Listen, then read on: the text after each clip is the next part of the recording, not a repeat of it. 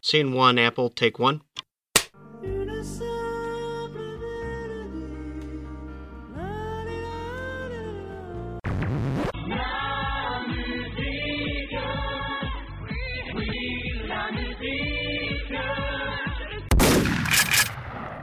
Sunshine for the Blind, ça me rappelle beaucoup euh, la fin de la saison 5 de Buffy.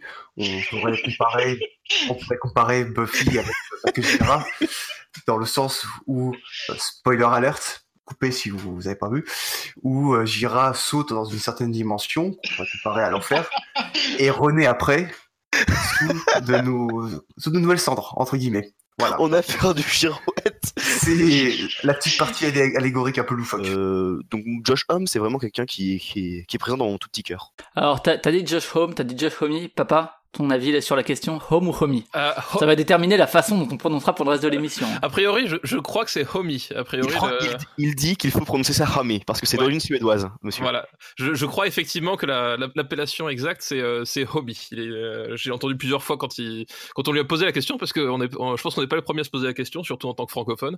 Mais voilà, c'est c'est a priori Josh Homie. Josh Homie. Alors toi, justement, ta relation au groupe et puis à, à Mr. Homie?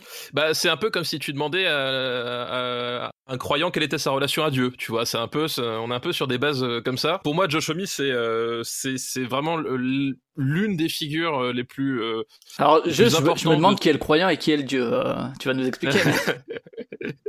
non mais voilà, enfin pour moi c'est vraiment l'une des figures les plus importantes du euh, du Pour du parler de narration, dans- c'est vrai que le premier, c'est un enchaînement de titres. Alors que de plus en plus, et c'était déjà vrai sur Helpless Test Blues, on se dirige vers une narration par album, une espèce de cohérence dans l'album plutôt que vraiment dans un titre. Mhm. Donc dans un titre peut y avoir des errances, mais on va peut-être rechercher une espèce de cohérence globale qui est pas forcément réussie sur Crack Up pour moi. Pour moi, c'est vraiment un.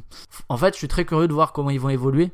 Euh, peut-être qu'ils vont aller plus là-dedans et plus réussir à maîtriser ce type de composition, c'est-à-dire euh, que ce soit au niveau du concept, que ce soit au niveau de la narration.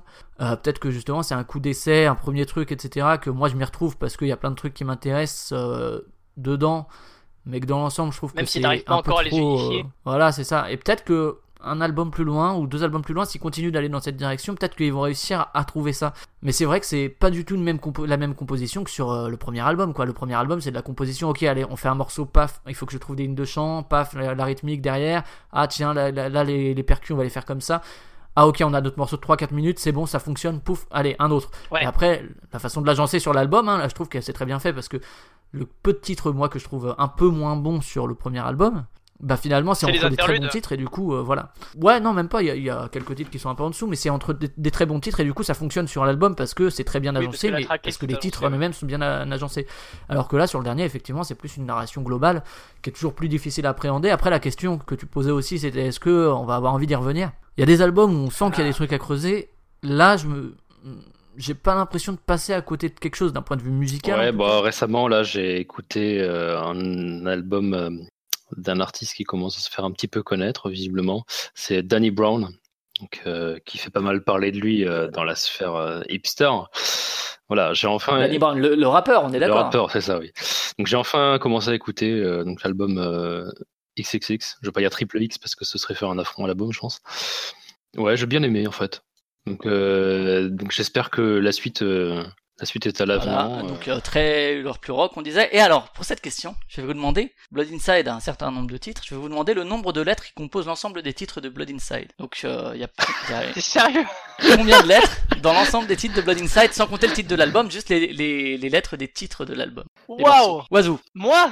Pas de lettres Euh, différentes, hein, des lettres en tout. Des lettres, euh, il y a, bah écoute, euh, il y a, je, le sais, hein, il y a très exactement 39 lettres. 39 Comme le nombre de minutes de, de Shadows of the de Sun. Shadows of the Sun. Très bien, David Euh, C'est des questions à la con, hein. mais c'est le but.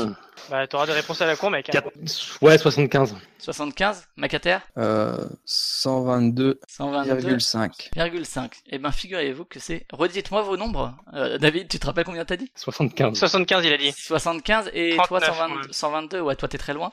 Donc c'est 96. Tu es Ah à ouais, quand 21. même. C'est David qui a un point à ce moment-là. 96 lettres dans l'ensemble des titres. Mais par exemple, vous avez For the Love of God qui fait déjà un paquet de lettres. Ouais, mais je connais pas le nom des.